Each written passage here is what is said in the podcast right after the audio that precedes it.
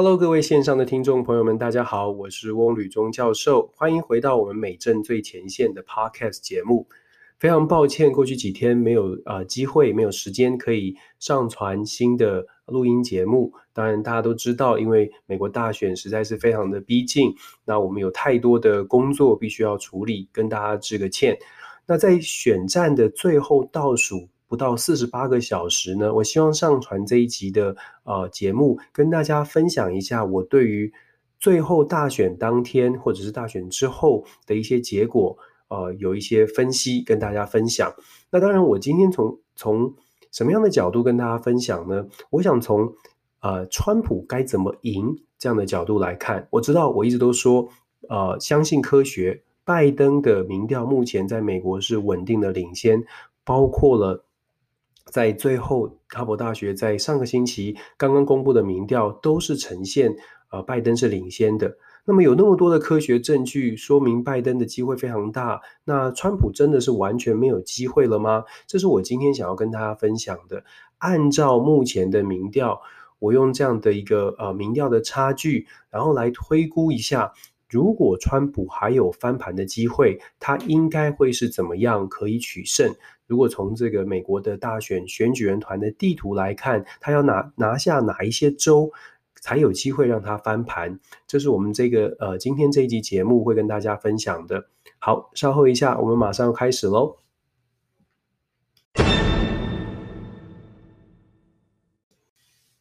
如同我刚刚提到的，我一直都很相信所谓的科学的民调。不是因为科学的民调不会有错误，而是科学的民调其实它有非常多的美角，它是经过不断的试炼、不断的调整。二零一六年，很多人说，呃，希拉蕊当时领先，为什么会翻盘？因为沉默的川粉。可是如果我们真的去了解二零一六年的民调，在选举前。也是差不多这个时候啊，最后倒数二十四小时、四十八个小时，希拉蕊的民调在全国领先川普的幅度就大概拉近到只剩两呃百分之二到百分之三。那选举最后的结果呢？各位知道吗？希拉蕊其实在普选票是赢了百分之呃呃，大概就是把赢了百分之二哦。希拉蕊的普选票其实超过川普两百八十多万票。也就是说，他在美国整体的民众的支持的比例来说，他确实是赢了川普，而且呢，这个赢的比例就差不多是民调所做的结果。那朋友们会说，那这样子民调，呃，为什么没有办法预测希拉蕊会赢呢？正如我们所说的，美国是选举人团制度，希拉蕊所赢的票，赢的这两百八十万票，如果没有办法平均的分布到需要的他需要的关键摇摆州的话，赢再多的票，其实也是枉然哦。我们说，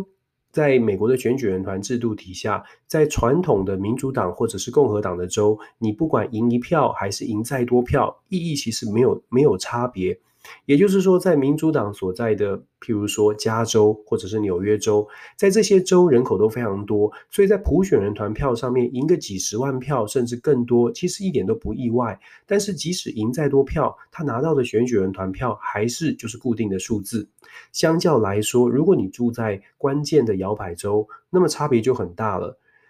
朋友们会说，那这样子，呃，翁教授这样子。选举的时候，是不是选民还一样是票票等值，一人一票，票票等值这样的精神是不是就不见了呢？坦白说，确实是如此哦。在美国的选举人团制度底下，住在哪里，住在摇摆州，确实你手上的那一张票会比会比啊住在呃深蓝州或深红州来得更有意义、更有价值，也更关键。可是这就是美国的选举人团制度，所以我们从制度上面来看。我们来分析一下，川普还有没有机会有这样的翻盘，或者是说，应该是说，川普要胜选，应该走什么样的途径，要有怎么样的组合呢？我们先来假设哦，如果我们要从川普要当选，我们假设支持川普的朋友好了，我们要看川普要当选，那么就要先呃，能够克服民调目前的落后，怎么样克服呢？一个很简单的一个说法，或者是说目前的支持者的说法是说，哦，会有沉默的川粉在最后的时间呢，在选举当天跑出来投票。各位知道，在美国提前投票已经啊都已经截止了，所以不会再有提前投票的问题。现在就看是选举当天，十一月三号星期二选举当天有多少人出来投票，而投票的人到底是川粉多还是支持拜登的多？那么不相信民调的朋友，川普的支持者，他们坚信所谓的沉默川粉会带领这个川普上天堂进白宫守住白宫哦。那如果我们回顾二零一六年，或许看二零一六年的数字，可以给大家一点概念。我以二零一六年的佛罗里达州为例哦，佛州在二零一六年同样是非常关键。在这个摇摆州里面，川普在这里，呃，最后的选举呢，选举结果是川普赢了希拉蕊百分之一点一八，百分之一点一八哦，总票数的部分是赢了百分之一点一八。选选举日当。呃，之前希拉蕊在佛罗里达的民调数字呈现的是，他会在佛佛州赢川普百分之零点六，百分之零点六。所以在选前的民调所呈现的是希拉蕊稍微的稍稍的领先，但是这个领先是在误差范围之内。我们把希拉蕊的领先、选前的领先、民调领先，加上跟这个呃川普最后得到的呃票数。啊，赢了百分之一点一八，两个人相加就可以说是，呃，大概可以预估说，所谓的沉默川粉在最后选举日当天，在二零一六年影响了多少比例的选票？两个人相加之后，你会发现这样的一个。呃，加减之后呢，这个比例是百分之零点六加百分之一点一八，其实相加之后是百分之一点七八哦，还不到百分之二的差距。而百分之二，事实上是在民调的误差值范围之内，通常民调误差值是在百分之三哦。好，我们以佛州为例，看出来就说推估说，所谓的沉默川粉大概会影响选举，大概是两趴左右，就是帮川普拉近两趴。好了，我们来看今年的情况会不会不一样？让我们大胆的假设，今年因为选情非常的紧绷，或者是非常的诡谲哦。我们大胆的假设，我们站在川普的支持者、强力支持者的呃角度，我们大胆的假设，川普的沉默选民会帮川普拉进的拉进来的选票不止。最后翻盘的这个力道不只是两趴，不只是三趴，我们就设五趴好了。也就是说，我们现在呢，去把美国目前的民调里面所有在呃在每一个州，川普跟拜登差距，拜登领先的幅度不到五趴的，或者是五趴的，我们通通都算给川普好了，通通都都预设川普的当地的粉丝呢，会让川普逆转胜。用这样的角度，非常乐观的来估计川普的力量。我们可以看到，在整个选举人团的地图里面，如果各位朋友有上网，我建议大家可以看一个叫做呃两个网站哦，一个是 five thirty eight 五百三十八五三八 dot com，另外一个是呃两百七十 twin two hundred。啊，seventy to win dot com 这两网网站呢是非常多，他们集结非常多的这个统计数据，还有各种的评论哦。建议大家，如果呃大家愿意吸收多一点的资讯的话，可以上去看一看。好，我们针对这个选举人团票的一个地图，如果大家有地图的话，欢迎在听节目的时候跟我一起看这个地图哦。尤其是可以用这个呃两百七十 to win dot com 这个网站上面有一个互动的式的地图，很有趣，大家只要是自己去点哦，点每。个州它就会变色，变成你觉得是民主党赢或共和党赢，然后它会帮你自动的算这个选票的差距哦。如果在这个选举人团地图上面呢，我们可以看到，在佛罗里达州，我们假设目前拜登是稍稍的领先。根据目前的民调呢，拜登的领先幅度大概在一点多趴。好，我们就假设拜登不会赢，我们假设川普会拿下佛罗里达，所以佛罗里达川普会拿下二十九张票。好，一样的，在乔治亚州。乔治亚州呢，有十六张选举人团票，我们也假设目前拜登的领先幅度大概是两趴，我们也假设乔治亚州他也赢了，川普拿下了乔治亚州的十六张选票。我们再看还有哪些州呢？在亚利桑那 （Arizona） 这十一张票，川拜登目前领先的大概是三四趴。好，我们一样的假设，呃，川普会拿下。这十一张选举人团票，继续我们看下去，在关键的宾州 Pennsylvania，关键的宾州有二十张票，这二十张票我们同样的，目前拜登的领先幅度也是在三五趴，我们通通都算是呃，川普可以最后逆转，川粉会出来力挺川普。好，我们把宾州也给川普，那么这样子呢，他就再拿下了二十张票。再接着，我们再看 Ohio，Ohio 呢十八张票，我们也通通都给这个呃川普，我们就把 Ohio 也给了川普，还有北卡，还有关键的 North Carolina 这十五张票，目前拜登的领先大概已经来到了大概四五趴，一样的，我们通通都给川普哦。如果是这样子来看的话，那更不要说这个这个德州目前也是两个人拉得非常近，就像我刚刚所说的，我们把这个二零一六年的。川粉造成的这个差距，无限的、尽可能的放大到了五五呃五趴，就是川粉可以突突然的在最后一天帮川普拿到这个五趴以上的摇摆哦，五五个 percent 以上的摇摆。我们在这样的一个基准之下，我们算出来的这个地图呢，确实啊、哦，确实，呃，川普是最后算起来呢，把这个传统的红州、蓝州都加入之后呢。我刚刚说的这几个州，如果通通让川普拿下，确实川普会以两百七十八对上两百六十票，两百七十八对上两百六十票取得这个胜利，顺利的连任成功。在我的预测里面，或者是在我这样的分析之下，大家可以看到，这个是川普连任的。最好的状况也是川普连任，我可以说这也是川普连任的唯一地图。为什么呢？其实我们在之前有分析过几个摇摆州，包括了 Michigan 跟 Wisconsin，在最近的民调里面，其实双方的差距都拉到了八趴到十趴以上。所以我没有我没有把川粉的极大化延续到这个 Michigan Michigan 跟 Wisconsin。当然，还有另外一个原因，是因为 Michigan 跟 Wisconsin 其实 Wisconsin 其实是传统的民主党州。上一次在这两个州，其实川普只赢了不到一趴哦，都只赢了大概零点多趴，零点多个 percent。换句话说，上一次的情况跟这一次，这一次就说，呃，在这两个州，Michigan 跟 Wisconsin 已经拉开了大概到八到十趴。你可以想见，其实这两周真的翻盘的机会不是这么大哦。那我刚刚说了，我们把川粉的这个极效应极大化到了五个 percent。我们现在看到的情况是，川普会。最理想、最理想的状态会是拿下两百七十八张选举人团票，而拜登只有两百六十张。在这样的预期之下，我们反过来看，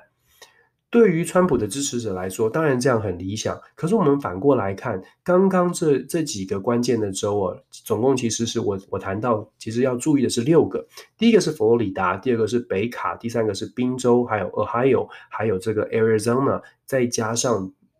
呃乔治亚。如果这六个州目前选举呃民调差距很近的，或者是呃拜登领先的，通通都让川粉成功的扭转，在选举日成功的扭转，这六个州要全部都要成功扭转，少了任何一个州都是拜登领先，都是拜登当选。好，我们再说清楚一点，两百七十八张选举人团票会让川普当选没有错，但是这也是川普的唯一机会。这也是川普能够胜选的唯一的理想的途径，唯一的一种一种地图哦。怎么样的排列组合之下，川普会连任呢？就只有这一种。我大胆的预测，就只有这一种是川普会赢的。那如果从这个角度来看，就像我刚刚说的，这六个目前这六个州，包括了拜登有一些明显的领先，超过三趴的这些州，通通都必须要翻盘。等于是说，拜登呢必须要连六杠龟哦，连六个州都杠龟，才有可能让呃川普呃取得最后的胜利。那么这个机会多大呢？呃，我只能说，也一直在强调的，我们按照科学、按照理智的分析，这个机会不大。不大的原因是因为少了任何一个州，少了刚刚所说的这六州的任何一个州，川普都没有办法连任。这也是为什么我们一直在讲哦，如果我们更理智的分析的话，就知道其实川普这一次的机会真的呃面临的挑战真的很大。当然了，台湾的朋友会会还是会不相信，台湾的朋友会说：“哎呀，抗中的议题对美国很重要很重要。”可是我必须呃，如果有线上有台湾的朋友，呃，我可以跟大家说，很多时候我们从台湾看美国的选举，我们看到的是台湾的角度，台湾的角度是说。美国到底会会对台湾有多大的帮忙？那从这样的看，从这样的观点，就会觉得，哎，川普其实对台湾不错，给台湾很多的这个国际空间的支持。可是，如果你从从美国选民真的在美国生活的角度来看，就会知道，其实，在川普的执政之下，确实疫情发生之前，经济表现很好。我之前也呃。其实在很多的评论上面说过，如果不是二零一九年的呃疫情，呃，就二二零一九年以后的贸易战更更加的激烈，香港的事情再加上这个疫情，尤其在两千年呃出发这个疫情爆发之后，整个美国社会氛围的改变，如果不是这些事情发生的话，呃，疫情、种族冲突，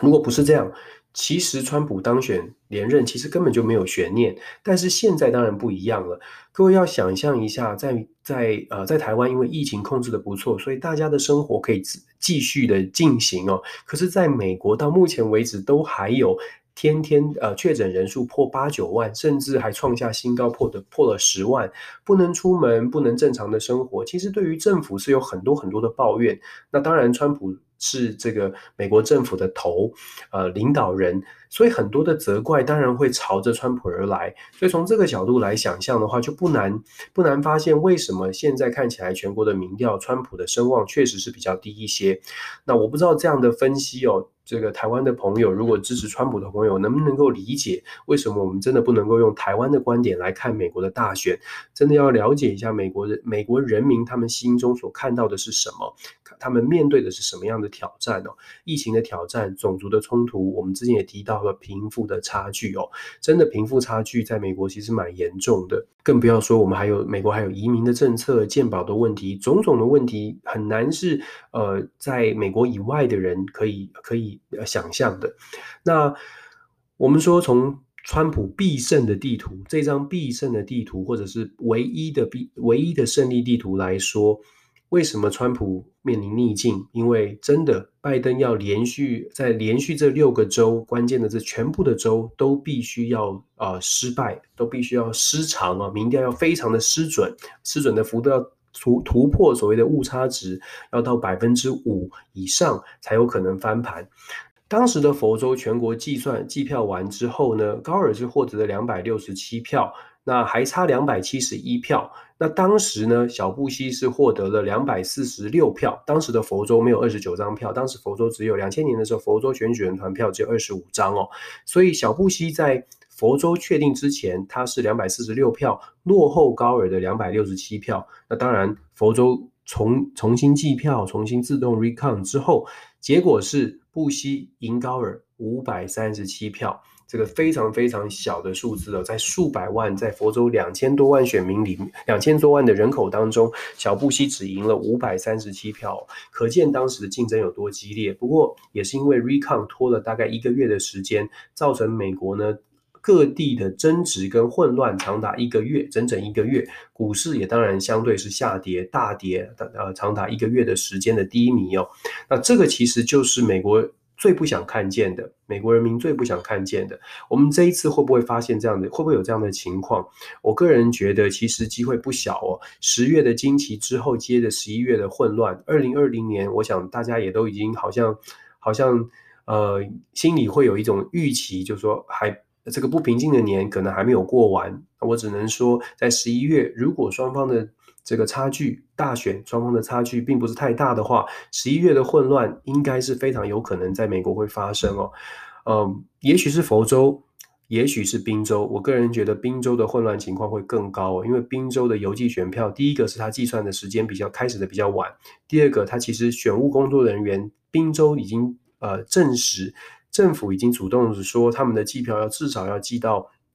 星期六、星期五、星期六才有可能会有一个大致的结果。那邮寄选票这一次有超过七千多万票的七千多票万票是邮寄选票，在整体美国的呃预估啊会出来投票的这个选举人的票选举的这个票数里面。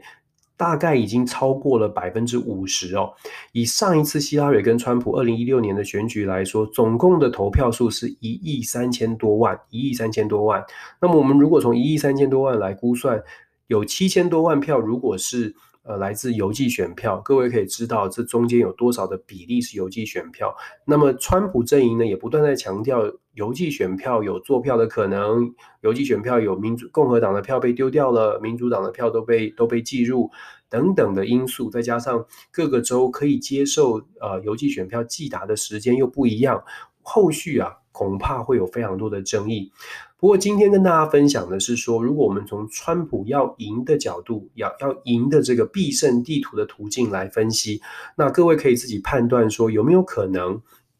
到时候川普有呃川粉有这么大的这个反弹的力道，扭转乾坤的力道，那大家可以自由心政了。尤其尤其是宾州的部分。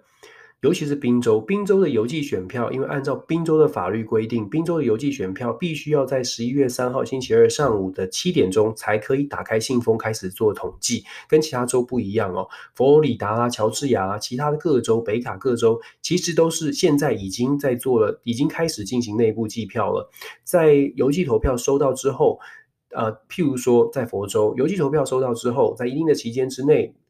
地方选务人员就可以打开选票，进行秘密的内部的开始计票。那所以在佛罗里达，其实开票大部分的票呢会在呃当天晚上七点钟结束投票之后，大概半小时一小时之内，各郡就是各个 county。就会开始回报他们早就已经计算好的邮寄选票或者是提前投票的结果，所以佛州的佛州的这个呃开票的情况会会很快的出来。不过也在这边再讲一下历史哦，在佛州啊，因为非常的激烈，目前看起来也会是很激烈。佛州有一个规定，佛州的规定是说，如果双方两个候选人的差距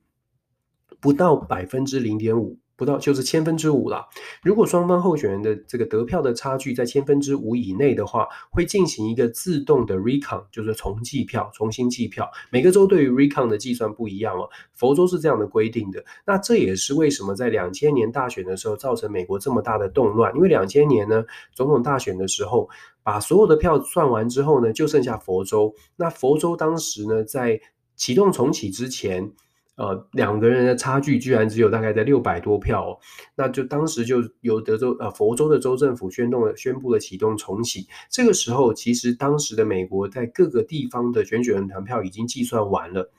其实评论美国大选到现在。不知道大家有没有发现哦，不管是媒体也好，或者是身边的朋友也好，他们对于民调的一个态度，相不相信民调是准确或不准确，其实很大一部分原因都取决于他在于他们支持哪一位候选人。如果你支持川普，你就会说民调不准确；如果你支持拜登，你就会说啊，民调应应该有进步了，应该有改善了，应该没有问题，这次应该是比较好一点的结，会有好一点的结果。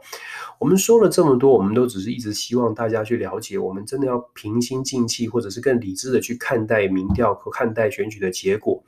从台湾的角度，台湾朋友的角度，真的不用过度担心美国会弃台湾不顾。不论川普或拜登当选都是一样。相反的，其实在这两天有一份呃报道。谈到了美呃台湾的包括民间媒体跟政府都押宝川普，甚至政府的官方网站还有推这个转推转发川普的竞选的呃资讯哦。这个报道呢，其实对于台湾并不是太太太理想，因为你传递的是一个讯息，就是说我们整个台湾都力挺川普。那么如果呃很不幸的呃川普没有当选，那是不是给？民主党或者是给美国这边一个形象，说台湾其实在大选当中有选边站。那如果不是我们支持的对象当选了怎么办？其实，在美国待久了，你就会知道，美国人其实很会处理这种表面关系。他在表面上跟你握手寒暄，他不会跟你说：“哎呀，你你影响我大选，我有我我我也不不高兴。”民主党的人就算他当当选了，他也不会说：“哎呀，你支持川普，所以我……”如果大家看媒体的时候，给大家一点建议哦。十一月三号当天，在台湾时间应该是十一月四号。十一月四号当天，呃，在美国的媒体大概会慢慢陆陆续续爆出几个州的开票结果。可是因为今年邮寄选票比例很高的原因，所以很多个州其实开票的速度会相对比较慢一些。我讨厌你，可是私底下呢，心里上心里会不会呃有感？心里会不会有一些疙瘩？从过去的经历来经历来看，我必须说，呃，美国的政治人物其实心里有很多的盘算，并不是像表面上这么的笑容可掬，这么的亲切，这么的友好。有太多的事情，也许我们要更谨慎的面对。不论如何，这是在选前的一个选举的预测哦。今天跟大家谈的是美国的选举人地图，那这是我的一点点的分析。希望大家呢可以呃冷静的看待这次的选举。那我们继续关于美国大选、美国政治，希望未来即使在选后，我们还有机会跟大家呃再次分享更多美国的相关资讯，不见得是政治，也许是其他的生活、财经各方面的发展，让各位呢有机会可以听到不一样的美国观察。当然了，如果大家觉得有趣的话，跟呃麻烦帮我们分享，帮我们呃追踪喽。感谢，希望大家有美好的一天，谢谢，我们下次见，拜拜。